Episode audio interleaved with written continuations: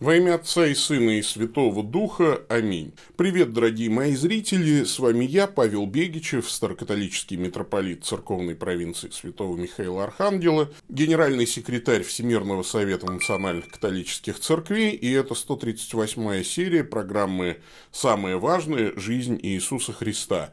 В этой программе мы согласовываем хронологически материалы четырех канонических Евангелий, рассматриваем жизнь нашего Господа и пытаемся понять, что же важного должно произойти в нашей жизни в связи с приходом Бога в мир.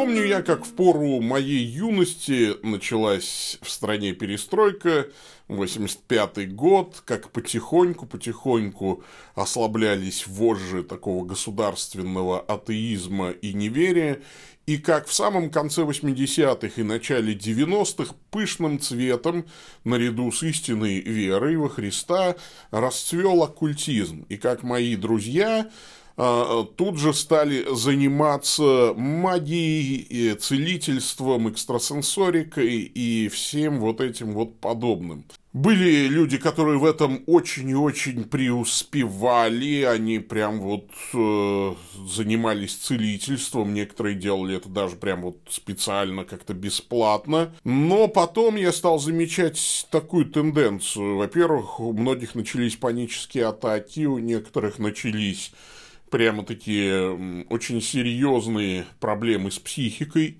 Им постоянно стали там мерещиться какие-то э, представители темных сил. Кто-то прям серьезно проходил лечение в дурке, некоторые умерли прям в таких серьезных муках. Вот сейчас прошло уже 35 лет, и те, кто был старше меня лет на 10-15, сегодня уже все мертвы, причем э, не, не позавидуешь их смерти.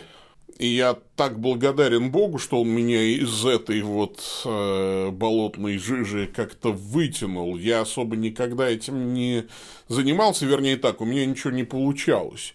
И я довольно рано стал верующим, стал практикующим вот христианином. И все равно могу сказать, что оккультизм это вот ведь бяка страшная. Вообще иметь дело с потусторонними силами, с темными силами я особо никому не советую. Хотя многие, даже будучи христианами, грезят какими-то вот чудесами, грезят э, вот о власти в этом недоступном духовном мире. А действительно, может быть, особенно по молодости, как-то лестно уметь вызывать дождь или прекращать дождь, лечить людей даже бескорыстно, подчинить себе духовные силы. Но это ведь довольно-таки опасная штука, потому что мы, как слепые котята в этом мире, в мире невидимом, в мире духовном, и потеряться там, и потерять себя – это расплюнуть. Многие хотели получить власть, но сами стали рабами, причем рабами очень жестоких хозяев, потусторонних демонических сил этого невидимого для нас духовного мира. Сегодня мы прочитаем о том, как 70 учеников вернулись ко Христу и радовались как дети о том, что они, вот казалось бы, обычные люди, вдруг получили пропуск в этот мир духов – и бесы им там повинуются. Христос как бы качает головой и произносит речь, которая способна охладить вот этот юношеский пыл. Давайте прочитаем Евангелие от Луки, 10 глава, с 17 по 20 стихи. «Семьдесят учеников возвратились с радостью и говорили, «Господи, и бесы повинуются нам о имени Твоем». Он же сказал им, «Я видел сатану, спадшего с неба, как молнию. Се даю вам власть наступать на змей, скорпионов и на всю силу вражью, и ничто не повредит вам. Однако ж тому не радуйтесь, что духи вам повинуются, но радуйтесь тому, что имена ваши написаны на небесах». А, знаете, в чем разница между магией и верой? Вот э, очень хорошо об этом написал э, Клайв Льюис э, в книжке «Серебряное кресло», это «Хроники Нарнии». Там девочка Джилл и мальчик Юстас пытаются отправиться в Нарнию, но не знают как. И девочка говорит, может, надо начертить на земле круг, написать в нем таинственные буквы и стать в него, и сказать волшебные слова. Нет, решил Юстас после долгого раздумья. Примерно так и я раньше думал, хотя никогда не делал. Но сейчас я знаю, что все эти круги и слова просто чушь. Наверное, ему бы это не понравилось, как будто мы его заставляем, а его можно только просить. Вот в этом разница между верой и магией. Вера просит, уповает на силу Божью. Магия пытается манипулировать духовным миром и в пределе самим Богом, чтобы Бог сам нам служил, как золотая рыбка, и был бы у нас на посылках. Вера же просит Бога, понимая, что Бог здесь все решает. Бог господин, а не слуга. Вот читаем мы в Евангелии, ученики радуются, что бесы повинуются им. Возвратились с радостью и говорили, Господи, и бесы повинуются нам о имени Твоем. Заставить бесов повиноваться, служить тебе – это голубая мечта многих людей – только бесы никудышные слуги. Во-первых, они вообще не слуги, они не любят служить, и они делают только то, что выгодно им. А во-вторых, они обманщики и убийцы. Они могут заставить тебя поверить в твою власть, но тут же над тобой злобно насмеются, с наслаждением наблюдая за погибелью твоей души. Конечно, бесы повинуются ученикам Христовым, потому что сила Иисуса, сила Божья заставляет их повиноваться. Но они повинуются и злобствуют. И повиновение здесь заключалось в том, что они выходили из одержимых. Да, ученики, конечно, не пытались Э, заставить бесов быть там тягловой силой или готовить бутерброды, э, или не использовали бесов в качестве передвижного средства. Бесы повинуются в смысле, мы подходим к одержимому, говорим, выйди из него, дух нечистый, и они выходят, и люди благодарны нам. Но все равно это, конечно, щекочет самолюбие, это власть. Я повелеваю бесу, а он повинуется. А это радость от того, что ты проник в духовный мир, и ты, кажется, в этом духовном мире что-то дозначишь.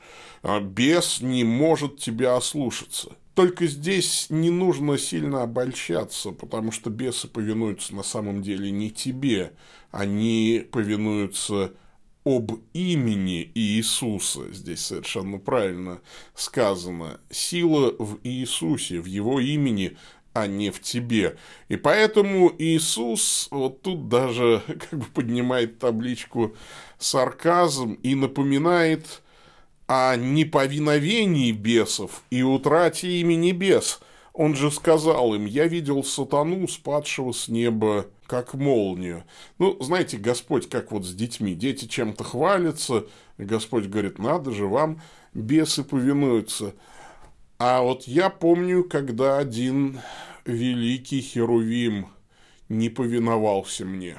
И более того, восстал против меня и был свергнут с небес пришлось сбросить его с неба. Кстати, некоторые из-за этого факта рисуют себе Бога таким самовлюбленным диктатором, самодуром, нетерпящим конкуренции. На самом деле, то, что Бог когда-то выкинул с небес бунтовщика Люцифера, который стал сатаной, и увлек третью часть божьих ангелов, увлек с собой вот в этот бунт против Бога, и великие святые божьи ангелы стали бесами, демонами, этот факт мне напоминает такую картину, ну вот, я просто помню, как э, я в 90-м году э, ехал э, в лагерь, в юношеский лагерь, там на юге по горному серпантину, и автобус с детьми вел очень опытный водитель, потому что там очень опасно. И я себе представил ситуацию тогда, а что если бы автобус же медленно идет, и на каком-нибудь повороте, где особенно сброшена скорость, вдруг э, какой-нибудь пьянчуга разбивает окно камнем, вламывается в автобус, начинает э, говорить, дай теперь я буду рулить. Он пьян вдрызг, конечно, водитель автобуса остановит и для того, чтобы не подвергать детей опасности, возьмет за шкирку этого пьяного и вышвырнет его вон из автобуса. Потому что если доверить этому пьянице управление, то погибнут все. Люцифер думал, что он может быть подобен Богу, но он не сможет управлять Вселенной, потому что он творение, он не может управлять так, как это Бог делает. Он ведь лишь напортачит, подобно вот этому пьянице погибнут просто все. Поэтому Бог сначала, видимо, по-хорошему с ним говорил, а потом, как мы читаем, «Ты совершен был в путях твоих со дня сотворения твоего, доколе не нашлось в тебе беззакония, внутреннее твое исполнилось неправда, и ты согрешил, и я не свергнул тебя, как нечистого с горы Божьей, изгнал тебя, херувим осеняющий, из среды огнистых камней, от красоты твоей возгордилось сердце твое, от тщеславия твоего ты погубил мудрость твою, зато я повергну тебя на землю, пред царями отдам тебя на позор. И не свергнул сатану Бог с небес. И сатана тогда не ослушался. Вернее, сначала ослушался, а потом не смог противостоять силе Божьей – но кажется, что Христос здесь говорит это со слезой в голосе, ведь действительно был великий Херувим, подавал большие надежды, а пришлось свергнуть его. Я видел сатану, спадшего с неба, как молнию. И вот здесь Господь грустит о том, что сатана потерял небеса, потерял счастье, потерял смысл своей жизни – и обрек себя на вечные мучения, на вечное страдание, закрепив свой выбор, уже не может покаяться сатана, спал с неба, как молния. Утрата небес – это самое страшное, что может случиться. Гордость, бунт, власть, сила – все это ерунда по сравнению с небесами. Вот о чем здесь говорит Христос. И поэтому, продолжая свое слово к ученикам, он говорит, «Все даю вам власть наступать на змей, на скорпионов и на всю силу вражью, и ничто не повредит вам. Да, власть у вас есть, у истинных учеников Христа. Мы под его защитой, потому что без него мы бы не выстояли и секунды перед злобой этой мерзейшей мощи а с ним нормально. Однажды мне приснился сон. Вообще у меня есть, ну, несколько таких кошмаров, которые с детства меня преследуют. Один из кошмаров, ну, я очень боюсь высоты, и я иду почему-то по лестнице, спускаюсь с какого-то очень высокого здания, иду по лестнице, по пожарной лестнице. Ну, знаете, как в многоэтажных зданиях, вот такая лестница, э, страшно и ты спускаешься, и, допустим, ты спускаешься с 20 этажа, ну, как бы спускаешься вниз, и ты ждешь, что там будет 19 а там написано 21 Спускаешься ниже, а там 22 И то есть, чем ниже ты спускаешься, тем выше ты поднимаешься. И я все время просыпаюсь в холодном поту, но есть еще более ужасный сон. Я стою у входа в какой-то лабиринт – и мне почему-то надо туда пройти, и я знаю, что там, в этом лабиринте, это, видимо, какой-то детский страх вот из лунопарка, из комнаты страха. Очень похоже, что вот сейчас ты сядешь в какую-то машинку и поедешь, а там тебя ждет что-то очень и очень страшное. Ты не понимаешь, что, но там тебе будет физически больно, и там будет просто невыносимо, вот страшно но тебе надо туда идти. И э, вот в зависимости от того, в какой момент ты просыпаешься, наступает колоссальное облегчение. И я помню, что когда я стал христианином, мне однажды приснился этот сон, и я очень хорошо понимал, что там, в этом лабиринте, меня ждут бесы, которые будут мучить меня, и э, от которых у меня просто нет никакого спасения. И вдруг кто-то говорит мне на ухо, не бойся, Бог будет с тобой. И почему-то прямо там во сне мне вспоминается шестая глава книги пророка Исаии. Края рис его наполняли весь храм.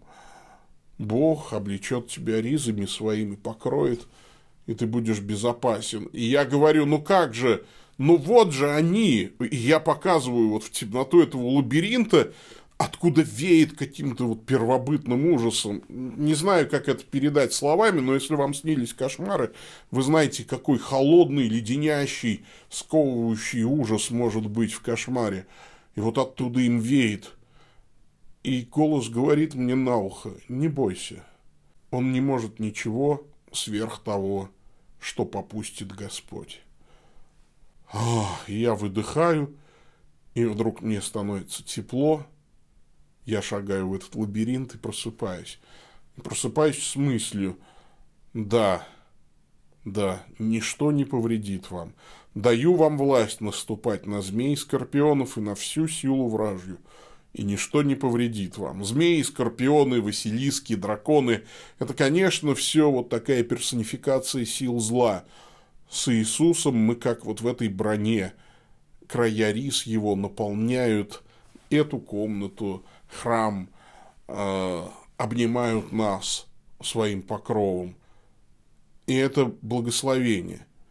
Но Христос продолжает, однако ж тому не радуйтесь, что духи вам повинуются, но радуйтесь тому, что имена ваши написаны на небесах. Для сатаны было самое страшное и для бесов – утрата небес. Вы тоже утратили небеса люди, как бы говорит нам Господь, но у вас есть шанс вернуться, у вас есть шанс покаяться и спастись. Радуйтесь тому, что имена ваши написаны на небесах. Это вот все равно, что идешь ты по минному полю, но на тебя надели такой скафандр, что если ты даже на мину наступишь, и она взорвется, ну, так, легонечко позудит у тебя в пятке. Вот но ничто тебе не повредит. Ты в таком непробиваемом скафандре.